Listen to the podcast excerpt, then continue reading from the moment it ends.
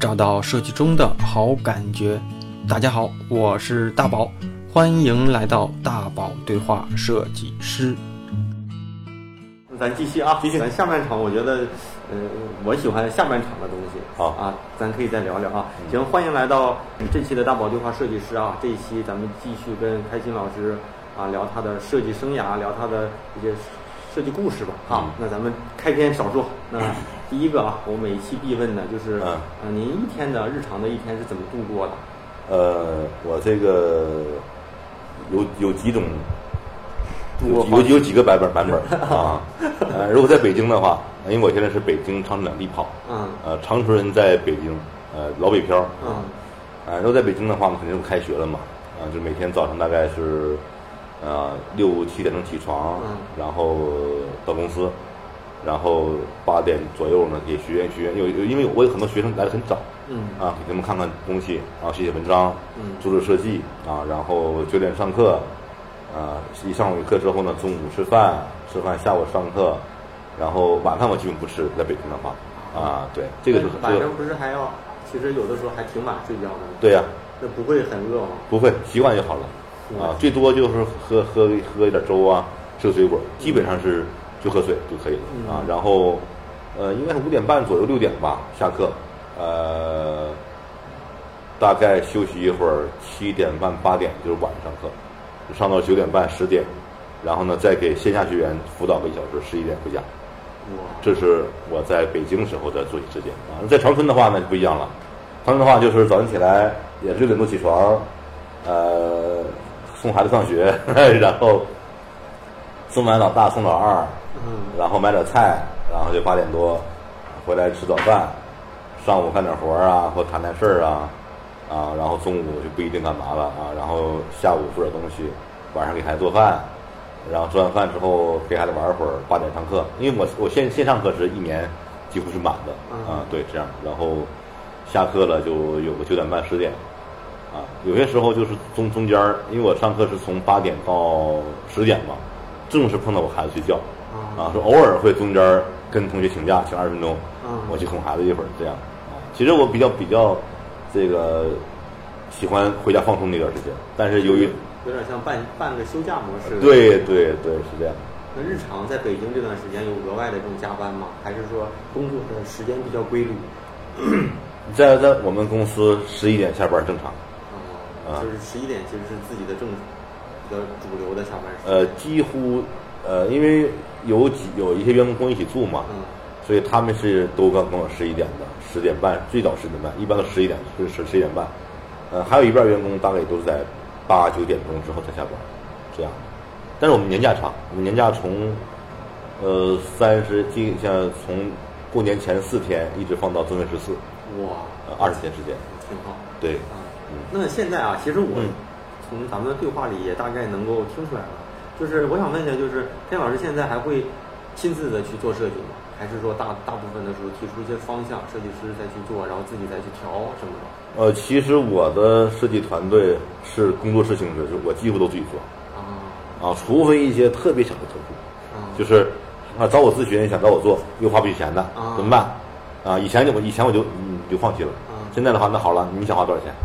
你想花一两千，我找我学生做；你想花四五千，我找我助理做，嗯。是这样的。你要想花一万，我我助理做完之后我看一眼，如果你想花三四万，我给你做，就这样的，嗯，啊，这样的，对对对。不能你跑了，不能你跑了，多对少钱的活儿都对，你要五十块钱我可以给你做，啊对不对？给同学练练手。练手嘛，嗯。那呃呃，开心老师工作之外有什么爱好？哎呀，我其实我是一个爱好比较少的人，嗯。我我最大爱好就是看电影，啊，看电影啊，跟我跟我爱人看电影，然后看看美剧嗯。啊，然后看看看看追追追追追这个韩剧啊，这是呃爱好，休闲轻松嘛，嗯。啊，再一个的话就是这个滑雪，啊，东北能滑雪嘛，所以说大概有五年了吧，反正滑的不怎么好啊，但每年冬天都要带我女儿去滑雪，啊，这是我比较喜欢的。然后再再我超爱车，啊。啊，我超爱车，超爱越野，啊，所以我的车都是都是越野车。然后，呃，户外运动的话，因为滑雪的话，你你夏天滑不了，嗯啊，游泳不算爱好，游泳就算是锻炼身体的一个一个一个手段嘛。然后，呃车是爱好，去自驾游、越野玩儿，就这也就这些。但是说实话，一年能出一两回吧，就太忙了时间。这个爱好比较贵。呃，我觉得人有点贵的爱好挺好。我还有一个爱好，嗯，小白鞋。啊 我我收藏收藏鞋吗？还是还是怎么的？呃，也不是收藏，我就是我就是看到那个白鞋就想买。这个爱好养成也不长，才有一年时间。嗯，啊，现在我几乎每每一周都会买双白鞋。哦，啊，我那挺占地方。对，所以说你你每次见到我会看到看到我穿不同的白鞋。那这一点我跟你还不一样。啊，你看我这双白鞋好看吗？挺好看，挺好看的不是我刚才一直就在看，我还在想这是什么牌子。啊，而且很多都是杂牌子。嗯啊，我贵的有几千的，便宜的有几百的，但是我都特别喜欢。哎，我跟你还真不一样。啊说到这方面啊，我是特别固定下来。比如说像我这个鞋，新百伦的这双九九九零这双，啊我就有四五双。啊然后我每周会换一次，我我就编号上，这周穿这双，下周穿，这颜色都一样。一样的啊然后衣哦，服也是，但是衣服是夏天，就算是一套，是就是 T 恤什么的十几件的啊，然后冬天一套，啊就是我是固定穿，时间久了就习惯了。我因因因为我我是怎么养成穿白鞋习惯的？嗯以我以前一一双白鞋没有，嗯就偶尔有一次去那个三里屯的时候，呃，淘了一双，一个国内什么牌子我忘了啊。哎，因为我衣服全黑色的嘛，嗯然后我以前一直穿穿黑色鞋或棕色鞋，嗯我突然我我一照镜子，觉得鞋白之后人可可精神了，你知道吗？哎，我后来就后来就开始留意这一块儿，然后后来开始疯狂的买，嗯嗯那现在有多少双？有十七八双吧。你会越弄越发现太占地方了。对我，现在是进一进一个东西就要丢一个。啊就假如说买一双鞋，我肯定得丢一双；啊买一件衣服我就丢一件。是吗然后我觉得啊这北京房价也挺贵，空间也挺贵。其实我再问几个啊，比哎如说，呃，像刚才咱们俩聊的，陈老师上来就点了一个，就是像现在有很多人他其实是半路出家，嗯他没有美术基础，对包括说很多有类似的问题，比如说怎么提升审美，对啊，没有美术基础的能不能做好设计？这个问题是每个时代的设计师都会问的，我觉得我觉得你可以聊一聊。好，这一块问题真得好好聊聊，因为这个美术基础啊是一个伪命题，我认为啊，嗯为什么这么说呢？呃，我见过太多有美术基础的设计学的一团糟，嗯有很多没有美术基础的，哎，学得特别好。呃，为什么会产生这种情况呢？其实呢，我们要看什么是美术基础，是你画过画就算有美术基础，还是你要受了常年艺术熏陶算美术基础？嗯还是你打小就自发的愿意画算美术基础？比方说这里面分几类，第一类，啊，也是现在最大一类啊，就是上高中时候由于学习不好，被迫学画，嗯，上大学学的艺术的，这些人算不算美术基础？其实来讲不算，为什么呢？他不喜欢，嗯不喜欢是因为他不擅长，不擅长是因为他基因里没有。嗯其实美术基础这块可以不谈，谈什么呢？谈一个人这种这种联想能力、逻辑思维能力、他的审美、他的艺术的潜质。嗯当然，这艺术说的是是美术方面的潜质，对色彩啊，对图形敏敏感。比方说最简单的例子，啊，一个小孩儿五六岁啊，你画个你画个圆形，你说这宝贝像什么呀？是个圆形。好了，这个孩子可以说，就这个这个联想能力就会差一点。但如果你画个圆形，他说：“哎呀，它像个球，又像个苹果，又像我的脑袋，又像眼球。”他说的越多，这孩子以后就越越越容易去做设计，会做越好。为什么呢？他脑脑袋活络。其实，呃，我总结这就是心灵手巧。嗯就是一个心灵手巧的人，你不管学没学美术，因为说实话，美术跟设计是两回事儿。你要说大点儿，它是完全俩行业。你他妈画一幅画和你做 logo 根本就是一点关系都没有。你一天画不用不用学嗯啊，你你连几何图形都不知道啥意思也可以。大卫没画过，都没没有铅笔都没关系，只要你有联想能力、逻辑思维能力、审美能力，我就能给你教会。但是你城市化的高考班能把人像画的特别好，啊，我我才知道啊，因为我们上学的时候可不是这么教的。那那画画素描，那真是从这个形体呀、从这个这个这个这个它的这种感觉上啊，空间去理解。现在不是了，现在眼睛怎么画固定的模式，呃鼻子怎么画固定模式，是这样的。嗯啊，你就这种你画的再好，你说其实你学不会，为什么？它是完全两套思维逻辑，是这样的。所以说，我学生里面有很多什么呢？学物理的，呃现在正正在楼下办公呢。嗯学物理，上学学物理。哎，来我这线下学吗？呃，学物理毕业之后，学 PS，在小公司干了能有六七个月，来我这儿了，来我这儿不到一个月，做的特别牛，这是完全违背逻辑的。后来我问问，我说我问小小物理，小物理来聊聊，我说你咋你咋回事？你这个这个生涯给我讲讲，因为他从小愿意学画画，只不过是说的学习太好，学习太好了，怕学画画耽误了。嗯，考六百多分，还五百七八十分呢，啊，就考了物理。他这样的孩子，他没学过画画，他爱画，他爱画跟学过画不一样嘛。但是他学习就特别快，嗯，还有很多，啊，哎，我说你这个本科毕业啊，你啥时候学的设计啊？学的美术？我初二学美术了，那就不不不短了吧？嗯设计啥也不是，就很慢。后来一听，我说你初二为啥学美术？初二时候，就因为学习不咋好，他妈就提前美术班，他不愿意学画画，啊，但是后来也也可以了。但是每一个人呢，有每个人的能力上限，嗯，啊，比方说你你你那个那个舒马赫，啊，虽然已经成植物人了啊，你不是所有滴滴司机，你靠时间开车长短就成为舒马赫的，对，那个东西是很考验你的你的这个肌肉、你的你的灵感、你的大脑，所有东西都你很完美。但是全世界成舒马赫的有几个呀？几百个都不到，对不对？但你不能，那你开车就成无意的事儿了吗？不是，有很多人老老师，我啥啥能成为你呀？我说百分之九十的人一辈子也可以成为不了我，不是因为时间，不是因为老师，是你脑子里面没有那个东西。嗯这是肯定的，就是说，这个世界我们设计师设计圈里面有百分之九十的人，他说实话呢，不是特别适合干这行。这句话可能挺伤人的，嗯但是呢，这一行呢，恰恰有很多的这个客户和中小型企业，并不需要极致的服务，对吧？嗯我们麦当劳、肯德基，你用不上米其林大厨啊，那你我们没有意义了吗？嗯我们服务的客户的层次品质不一样，嗯所以说呢，我们有基础的，好了，上帝给了你一把钥匙，你可以随便开开任何一个门，你就很牛了。嗯哪怕你学 UI、学电商，你你学你学你学这个这个动效都可以。但如果是你没有这方面的灵感和潜质，咱不是美术基础，但你误打误撞进入这个门了，那么你就像我我现在教的学生，大部分是这样的，就是你更需要有一个真正懂设计，能把设计背后的逻辑像数学一样教给的人，这样去教育。而真正有想法的是不需要按数学逻辑化教的，你就跟他谈感受，嗯。谈想法，谈创意，嗯。谈人生，他就学会了，啊，所以说现在我认为呢，刚才这个同学问的问题，我不知道我我我回答的是是不是能理解啊？就是说，美术基础是个伪命题，不要提那个，你把是否有联想能力、审美能力啊、艺术修养啊、色彩的敏感、逻辑思维能力，把这些事儿当成你的基础，嗯。其实刚才老师在讲的时候啊，嗯。我也在想，嗯。其实有一个咱们可能会说的叫设计感，设计的感觉对。嘛，就就像很多人啊，就是咱们把设计搁在这块儿，很多呃，比如说写作的人，嗯啊，文字工作者，那也有一些什么中文系专业毕业的，对那这就是专业的嘛，对还有一些人。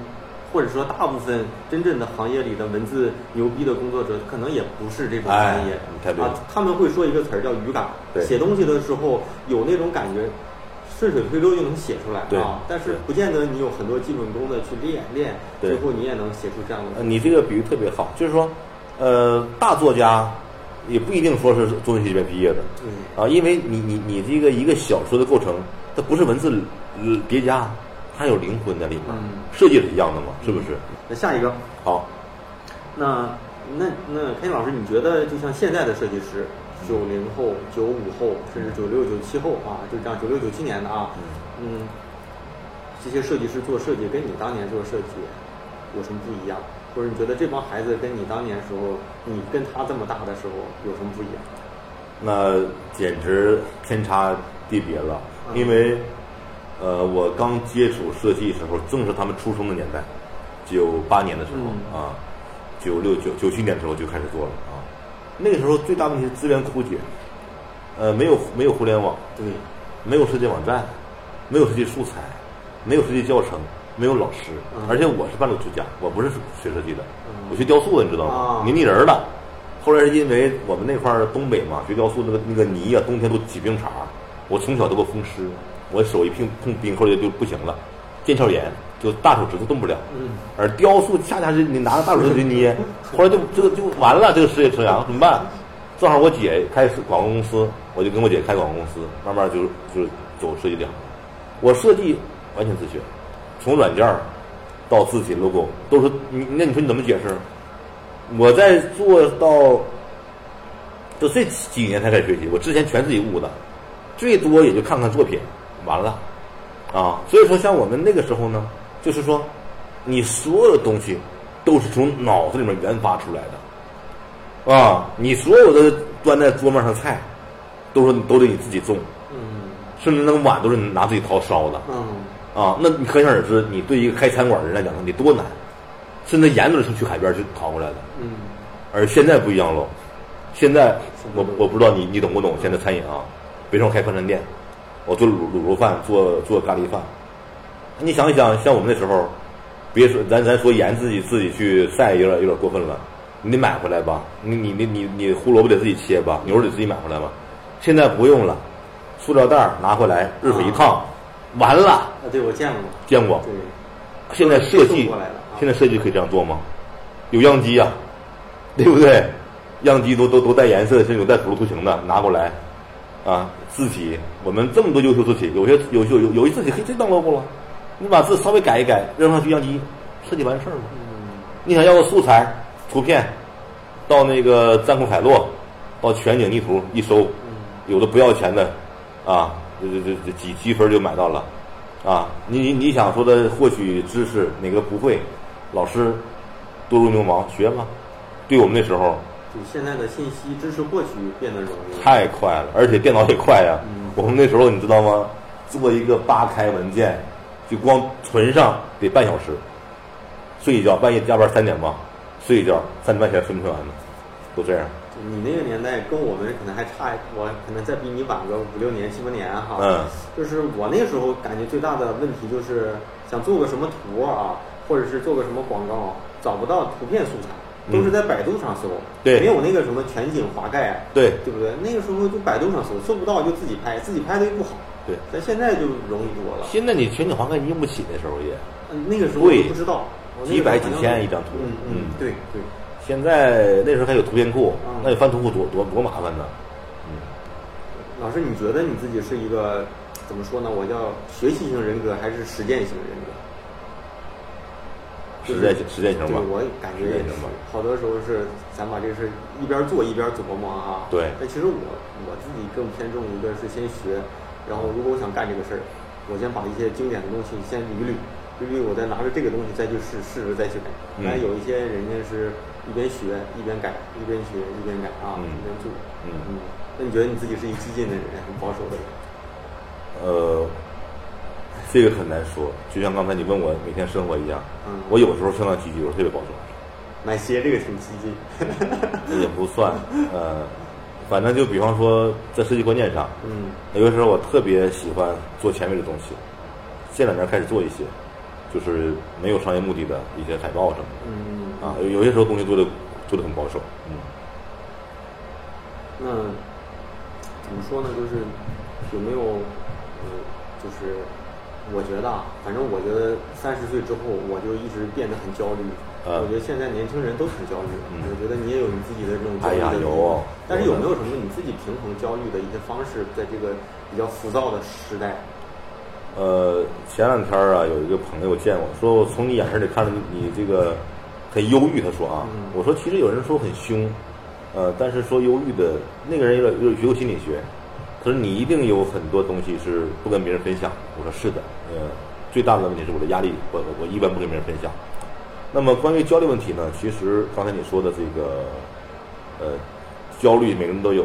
我现在最大的焦虑是关于时间，就随着年龄增长啊，这个精力还是不够用。嗯而且你就每天要做十件事儿，结果呢，你只有做四件事儿时间。嗯啊，那虽然有很多工作呢可以由团队去完成，但是呢，毕竟有很多事儿呢还需要你亲力亲为，你还要锻炼身体。所以现在我养成习惯，这个跑步机。嗯我我一边跑步一边干活，这是我去年开始坚持的，就是走一边走一边打字写文章这样的啊。那么我对于这个呃，关于说怎么样去呃处理这个这个这个焦虑的问题啊，其实我我我我我的每一天呢，分几个阶段，我往往是晚上比较焦虑，早上起来会会会很积极，啊，但并不是每天都焦虑啊。我的我本性还是很很很很乐观的，啊，呃，我的乐观有点什么呢？有点这个这个呃那种呃汤吉厄德式的乐观，啊，我我我我我我不是说把问题解决掉，我是不理他，我不理他，放那儿，啊，因为我觉得人都不是完人，嗯你拿一个完美的目标和你理想当中样子去衡量自己，你会很累的，啊，往往人活不成自己想那样。你可能打个打个五折，呃，能认可就不错了。所以说，在我年轻时候，我想，啊，我我这么聪明，我有很多很多这个专利，就是那种机器人专利也有，呃，关于这个这个科技方面专利也有。啊，我在我三十岁出头、二十八九岁时候，我觉得可厉害了啊！我说我说我四十岁时候不得成中国首富啊？那种想的哈，那么多好想法。但后来越越往后，我就发现这能力真的是特别小，嗯所以就越越老越长大呢，越实际，越胆小，嗯啊，也就对自己要求没那么高了。现在就变成特别实际，身体健康，能为我的客户服务好，能多教点学生就可以了。家庭幸福，啊，对对对，这些人很多风投找我，我说我都不我都不怎么谈，因为我觉得我还没有那个实力，没有那个抱负，没有那能能量去支撑起那个体系来，啊，所以说我觉得处理焦虑大问题的时候，你不要太把一些东西当回事儿，不要跟那些呃怎么呢比你强的人去横比。我先我先认可，比如说像说上位啊，那小孩儿啊这么小，因为我要五年前的话，这孩子得让我很嫉妒啊。那这么小，写写这么好，那后来想一想，那你你很多东西他还不会，对不对？啊，那你就做好你自己得了嘛。啊，你你你为了跟他比，你拼书法去，拼不了了。这是说实话。刚才有同学问，那老师学习找谁呀、其实现在像刘冰课啊、胡小波都教的不错，咱都可以学习去。但是其实每个人都有都有弱点，啊，你只需要你把自己的长处发挥出来，啊，不是忽视你的弱点啊，你能够弥补的弥补嘛。嗯那有很多弱点是你人性上缺失的，就不要在意它就好了，是这样的。嗯，哇，讲的真好。瞎说瞎说。我觉得，嗯，包括说你刚才说，随着自己的年纪越大，你就会越认识到自己好多地方你做不了或者做不好。对呃我觉得慢慢我有这种意识，以前我总觉得只要我肯学，对我什么都行，是只是我没学或者是没没时间弄。但现在我发现，好多时候你你可能这这一点你就不擅长，你得认可，做好你自己擅长的。对啊，对那那那开心老师有没有自己比较崇拜的设计师或者设计大师？有啊，啊，嗯其实说崇拜设计师来讲的话呢，呃，我我是我这我是活在活在当下的。那你说金殿祥老师啊，你说这个这个这些那个日本那些大师啊，美国的呀、荷兰的呀、英国的呀，太多了，每一个都每一个都值得你崇拜。我认为这样的啊，但是我认为，我认为啊，崇拜要有价值。嗯啊，比如我崇拜个明星，那你跟你跟跟你没关系嘛，嗯你崇拜谁都可以，但是是你同行业的呀，是吧？他说做他们做作品作品做得好的人多了去了，你都崇拜吗？嗯我觉得不要从这个作品上去衡量崇拜谁，我更多是从什么？他在做事上，比方说我崇拜谁，那个欧阳黎明、啊。李锐啊，就我俩同龄人。啊。啊，那他对于我来讲，其实我以前顶瞧不上这个人。啊，不熟悉时候嘛，觉得他们很很很尖酸刻薄啊。嗯。有机会你可以跟他做期节目。啊，因为这个人是我上学的时候就知道，对。那个时候我就刚入行，对行业里根本都不知道，但是印象当中他好像是给腾讯早期的对对对，所以说我跟你说，我崇拜的都是跟我同龄人，都是跟我做的做的呃做的这个同样的事儿的人。为什么说他这个这个这个我崇拜他呢？他特别大胆，啊，特别敢说话，嗯特别有主张，而且我们后来认识之后，会觉得我俩互相知道，而且曾经有段时间可能会互相瞧不起，啊但是认识之后一聊天儿，真的是惺惺相惜的感觉，就觉得欧阳这个人真的是特别犀利，而而且他的这个呃设计呃我我说崇拜的，我都不是说单纯从专业角度上，嗯。他对公司管理上，啊，他对公司管理我们曾经聊过，就是说他没有那么多的管理级别，说总监呐、然后下面这个这个总设计师啊，有助理呀、他没有，全扁平化，那我觉得特别好，能发挥出每个人的极致，就这一点的话，我就觉得特别值得我崇拜。所以现在现在我我公司管理也从去年开始走这种道路，没有那么多级别，啊，就是一人一摊儿就干，嗯。啊，开会互相提意见，啊，没有严谨的部门儿，我觉得这是这是欧阳的好处。还有呢，潘虎老师，嗯。潘虎也是我这个特别崇拜的这个这个对象，他的从设计是在好不好大家都知道了啊，那中国天价就都他那儿啊。但是我崇拜他，崇拜他也不是完全同意设计，是他的工作方法啊。前两天我们在一起开会，因为这是啥呢？就是如果你不交流的话，啊，你崇拜的人会很多。那你交流的时候，如果这个人够优秀，你基本上交流一个崇拜一个，因为你觉得在他身上学到东西。潘虎老师工作方法，他说，其实我刚才跟你说，我说我说我自身没有那个定位能力，或者特别系统定位能力我没有哈，我我依靠团队，我跟那个李金峰老师合作，那是我从去年的一七年开始意识到这个问题的，有我有缺陷，我也买过定位的书，华宇华的呀，克劳特的呀，我发现我根本看不进去。而且看完之后也没有时间研究实践。后来我那我说那我就找一个定位牛的合作就好了嘛，把把他的极致的定位和我极致设计方案学好了嘛。嗯。那么前两天我我跟潘虎吃饭时候，他就说了，他说我不定位，我只管好看。他最新做的那个。那个艺术家式的设计师。还不是。是吗？嗯，他是比较比较奇葩的。他后来就说他最近做那个蓝品铺子吧，那套设计好像是。就做做做干果，三重组还是两米铺子，忘了。良品铺子啊！他说，VI 是朗涛做的，定位是哪个公司我忘了，也是国内很牛牛逼的定位公司啊。到他这块儿，他说，我连你这个信息在版面多大、什么位置我都不管，你都你都给我弄好了，我不管啊。你到时候你卖的时候说的，你你这个大那个小了，位置不合理了，定位语不对了，我一概不负责。你把所有东西都一一二二的给我说清楚，我只负责好看。我觉得这种气魄就值得我崇拜。那我我还是觉得他有点偏那种艺术家式的设计师，因为他不用考虑用户的客户的感受，因为可能客户也相信他能够做到他的那个要求。对。但是他只管发挥自己的自己对这个设计的理解。对。对不对？但是好多时候设计师还得考虑各种条条框框，对不对？一些用户、一些目标啊，一些执行、一些媒介。他他不需要考虑啊，他对呀，所以他这个人这样的想法，但是他不需要考虑，不是因为他不关注这一块儿，而是有人为他考虑，考考虑过了。那他不是还得把别人的那些东西拿过来之后，之后再去做设计？还是对对啊，是看看的，也看看的，他是在做这一块他是在严谨的策略基础上去做。比方说，就像咱咱做菜一样。我不需要跟你问，哎，哥们儿，你喜欢吃啥呀？我给你弄食谱，不需要。人家列出菜单。有有有这个营养专家给你列出来了，这这这一餐它需要多少蛋白质，需要多少碳水化合物，你按照来就可以，你做好吃就可以了。啊。好，那咱们最后几个小问题。好。嗯。这个问题也是很多时候遇到前辈级的，我都会问问啊，就是肯定你听到过类似的，就是。说设计是个青春饭，嗯，说三十岁不做总监就得转行，嗯，啊，或者是不自己干，嗯，其实设计就就得转行，就这类的话题啊，嗯，开心老师你怎么看这类的问题？呃，首先呢，我觉得这个转行并不是件坏事儿，我觉得啊，啊，这个事儿说我一件事持之以恒做下去，到底有多大意义？我们要看你的目标理想和你的人生价值，比方说。在我们当今中国社会，我觉得呢，最大的好处呢是，呃，大家可以互相比较。你忽然发现你身边出现一个你的同学成为亿万富翁了，这种几率很大。嗯。但在在但在欧美就就好像很难，你知道吗？这个我得插一句啊！我突然就发现我有个同学，嗯，上了上了《我是歌手》。我同班同学刘是吧？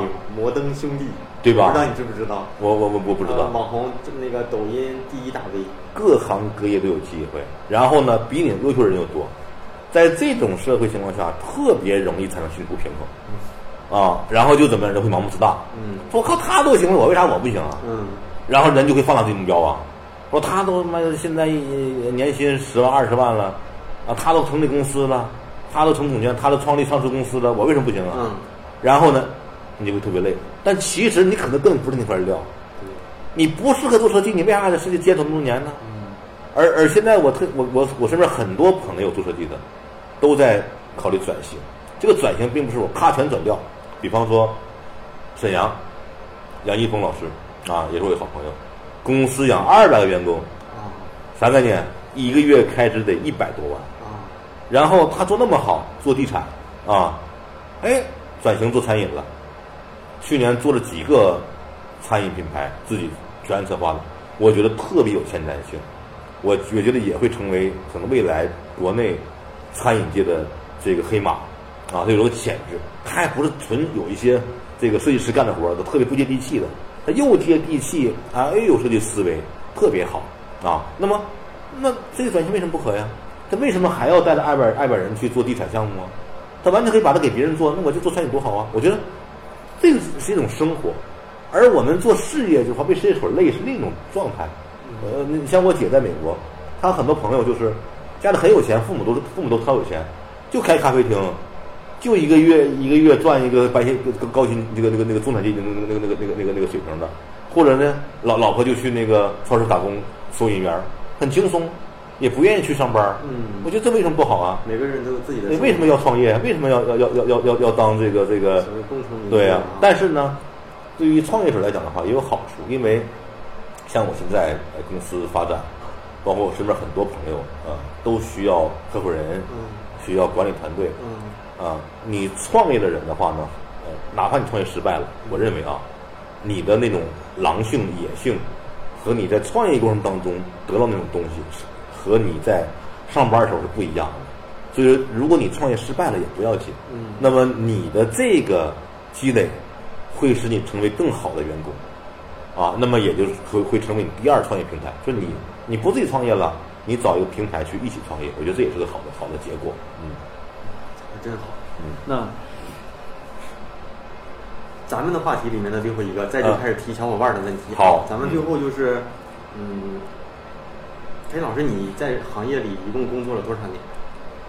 呃，九七年，二十一年，二十一年年啊。那怎么坚持这么久呢？然后给一些，这是两个问题吧。第一个就是怎么在这个设计之路坚持这么久？因为嗯本身我觉得我们作为设计师都知道，这是一个挺苦的行业啊。嗯第二就是给一些年轻的设计师，最后给他们一些小建议，作为咱们这个对话的好，先说第一个事儿，嗯坚持。嗯其实呢，呃，谈到坚持，嗯就要谈到你是否背负着痛苦。因为如果你干的很快乐，你不需要坚持嘛？嗯懂我意思吗？对比方说啊，哎，哥们儿，大宝，你怎么坚持在三亚海边游泳晒太阳，坚持了一个月的？嗯你会觉得我靠，很美好，为什么要坚持啊？嗯你怎么坚持把这把这龙虾吃了的？你又不是人家吃十份，你吃不了，对不对？很美好啊嗯啊！那么其实设计啊，给我带来了很多负面东西，就身体上。你看我这块有个伤伤疤，啊这是十年前肿瘤啊切除，现在每天需要吃药维持啊，胆结石、肾结石，这个腰突腰突嗯、颈椎都有。但是我现在身材还可以，你看我就基本上没有没有什么肥肉啊。那为什么我说设计给我带来这么多负能量、负的负的东西，我还要很快乐？嗯。开心老头儿，我我我不说我不说坚持，因为我觉得设计，其实很多人都说啊，说说美国总统说的什么，呃，不当总统就当广告人啊因为你就在每天打造一个新的世界，一个新的品牌嘛，啊，一个新的客户嘛，那种挑战，每天迎接新的东西，你你做任何行业都很少有这种这个这种激情，啊，当你看到了搞教育，当你看到一个学生成功，你搞商业设计，你看到一个企业成功，那种幸福感会让你忘掉一切。嗯而且在这个里面，你自己，我我的工作很多时候是这样的，客户满意了，OK 了，我不满意，嗯我说不行啊，不往外发，再等我一星期，再等我一个月，甚至等我半年都有嗯啊。然后，但是最后客户非常满意，为什么？就是那么，这个这个算坚持，嗯我坚持自己的意见，嗯并不是死扛着啊，死扛着痛苦我在干这件事，而是说我坚持我的原则，嗯是这个坚持啊。那么这一块儿的话呢，我觉得，如果大家觉得这个东西说你是背负着痛苦和压力在硬扛着，意义就不大了。嗯啊，但是老师，我这个啊，我我我其他行业都试过，物流也干过，然后这个什么，这个这个文员也干过啊，都都是很痛苦。只只只但相比来下，相比之下呢，设计比他们稍微好一点，那你干设计。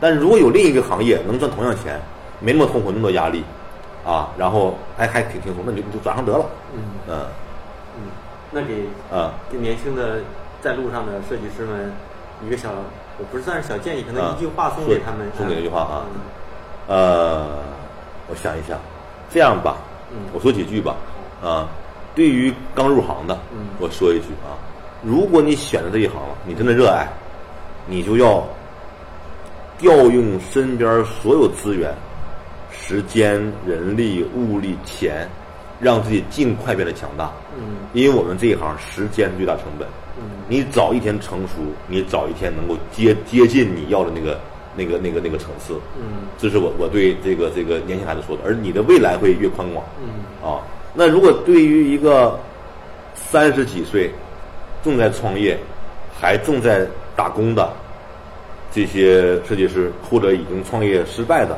或者创业也不算失败，也不算成功，就在那熬着的，嗯。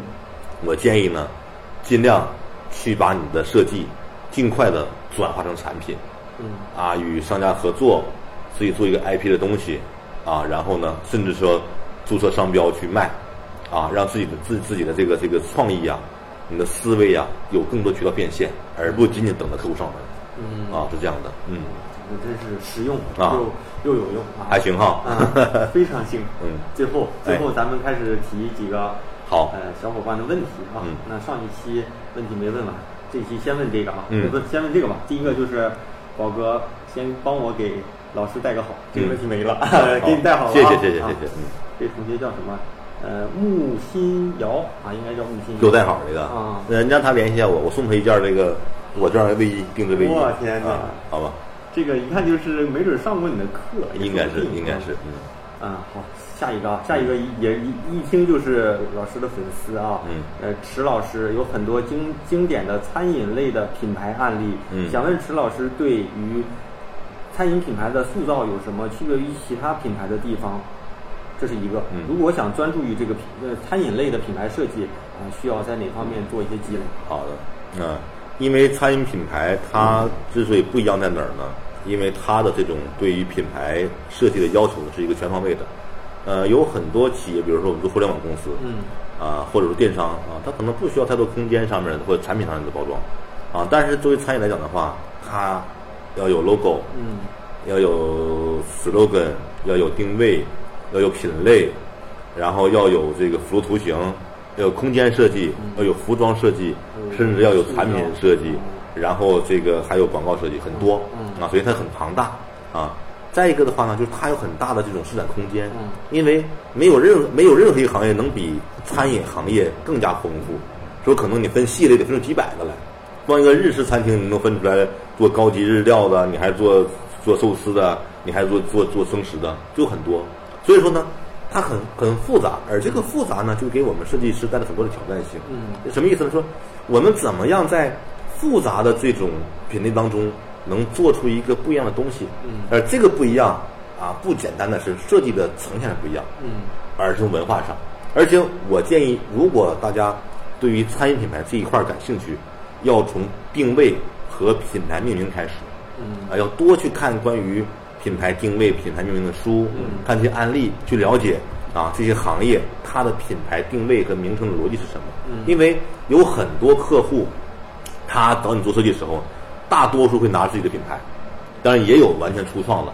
我有产品名没有起好，也有这样的，嗯或者呢，我有一个已已用了很多时间的名字，但是注册不了，也用不了。啊，这时候就需，如果你在品牌设计的这个之前能给它做品牌命名和定位，那么你的价值就会有很大的增增增增这个这个这个这个提升。嗯啊，那么像我在服务当中呢，有我命名的品牌，大概餐饮这块有几十个，嗯都特别经典啊，也成为了我们这个这个这个这个呃我去讲课时候的一个特别好的案例嗯。啊。那么再往下讲的话呢，我们有品牌之后了，品牌 logo 和这个品牌名称的背后要有故事，因为餐饮企业啊，你像比方说我们做工业企业造卡车的啊，造卡车的话，你就什么泰山啦，什么这个这个从这个钢铁呀、坚强的上面去想，但餐饮的话有太多联想空间了，从人也可以，神话也可以，一个故事也可以啊，甚至是一个毫不相干的元素都可以成为一个品牌的名称。啊，像我做的福伊迪披萨，就是一只百灵鸟雕这个披萨，就很有很有故事感。嗯所以我们做设计时候呢，不要简单的把这个设计当成一个视觉符号，它可能是一个视觉是本书，嗯。你设计这个书皮儿，你要在书皮儿上看到这书的名字，这书里面的主人公，这个书里面的大概梗概，嗯。啊，那么别人看到书皮儿之后呢，不是不是说，哎呀，这书皮儿很漂亮，不会不是因为书皮漂亮而买回家，而是被这个书的名字和这书里面大概内容吸引，啊，因为这只有这种吸引呢，才能让他回去慢慢品味这本书。他会在一次来吃饭，两次来吃饭，吃一年，吃两年，甚至推荐给他的朋友。没有人会说，哎，这书好漂亮，我送给你，你看看吧。不会说，哎呦，这故事太好了，我给你看看吧。所以说，我们做这个品牌呢，要把它做一种有着娱乐精神、有故事、有文化、有自己 IP 在里面，像吉祥物啦，里面那些好玩的小设计啦，一些好玩的语言啦，啊，哪怕一个这个这个这个这个门口的推拉贴儿啊，有我去去过一个叫米粉店吧，呃，进门的时候是推嘛，然后请请推开这扇门，你告别了饥饿。啊，然后拉出去，拉开这扇门，你还想下次来？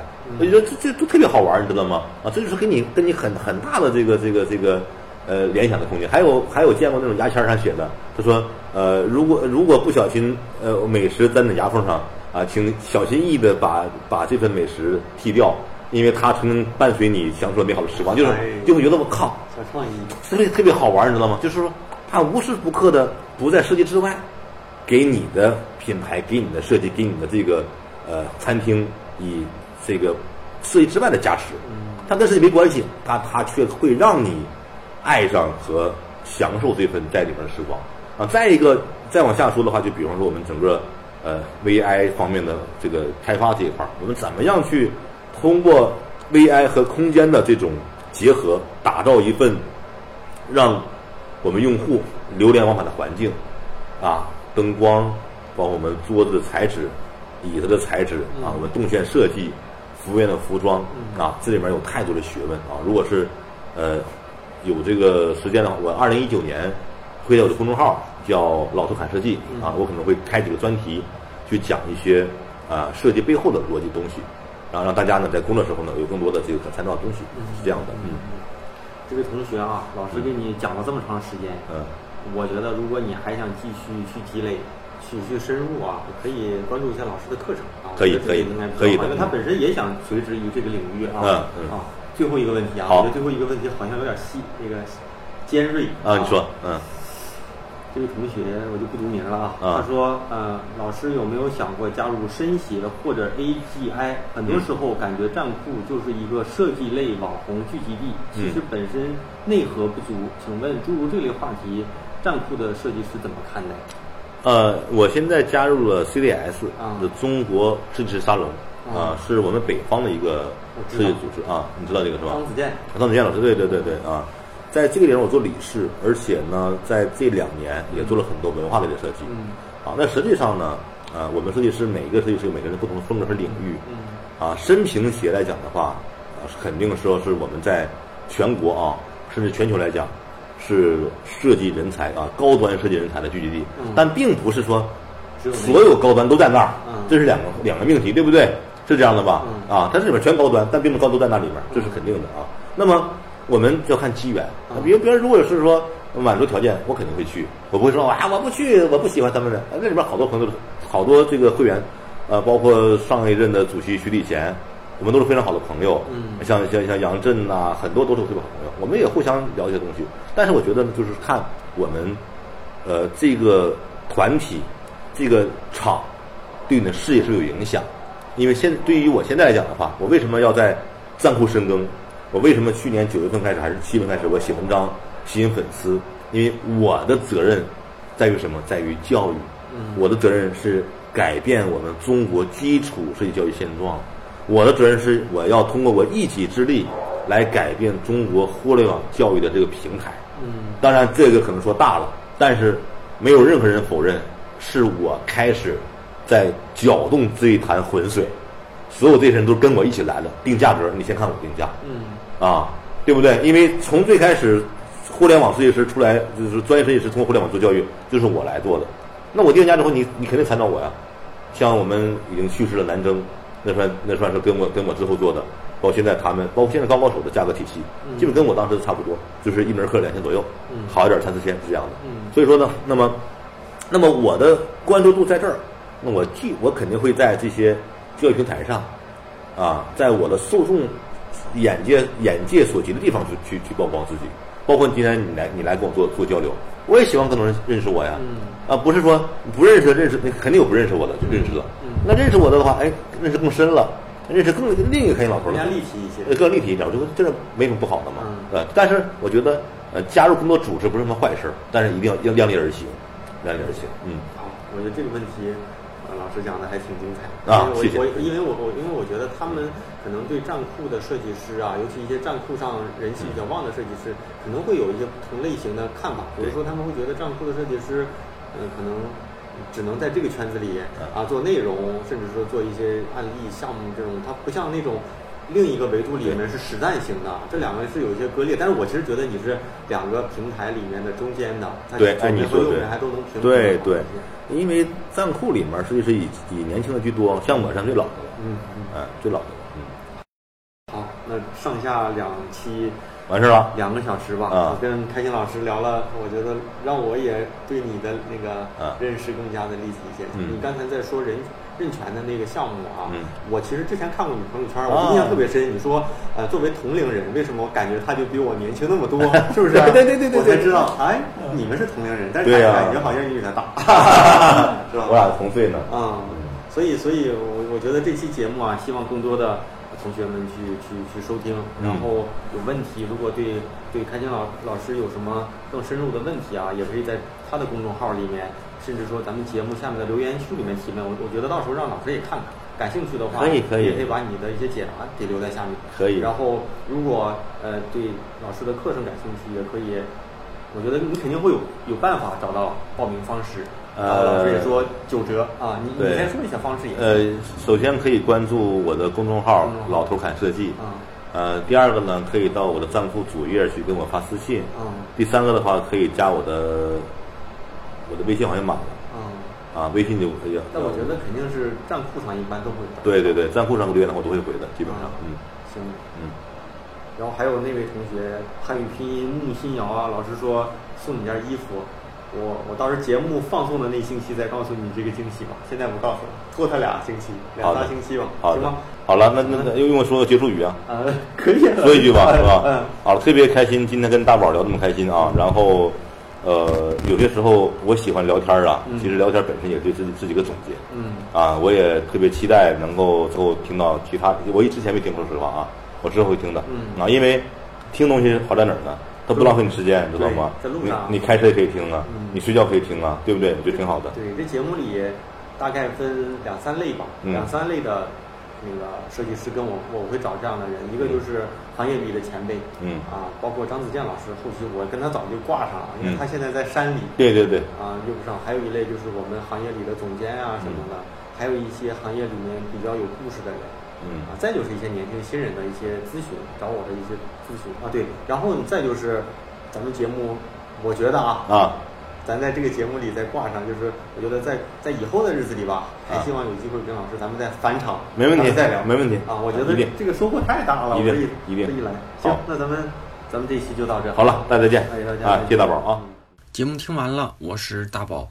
最后啊，我在节目的结尾再补几句啊。相信听完上下两期对话开心老师的节目之后啊，一定会在，我相信啊，一定会在某些方面，无论是专业层面还是认知层面啊，都会颠覆你固有的一个或者是几个看法。那我认为这也许只有真真正正经历过啊岁月，经历过实战，经历过一些沉淀跟思考的这些前辈才会产物的产物出的道理吧。那前几期节目也有也有说过哈，就是我在知识星球开设了一个专业的社群。目前呢，我能够做到的就是在社群里面为大家解答一些专业问题，再就是分享一些我近期读的书和所见所感，内容的更新还是挺高频的。偶尔呢，我会把这里面分享的一些比较共性的问题分享到公众号里面给大家去去阅读。当然，大部分内容还是保持在这个社群里的同学能够看得到。当然，如果你是大宝对话设计师的真爱粉啊，也愿意对我有一份支持，欢迎你加入。不管什么时候加入，那现在的现在的价格一定是目前来说最便宜的价格。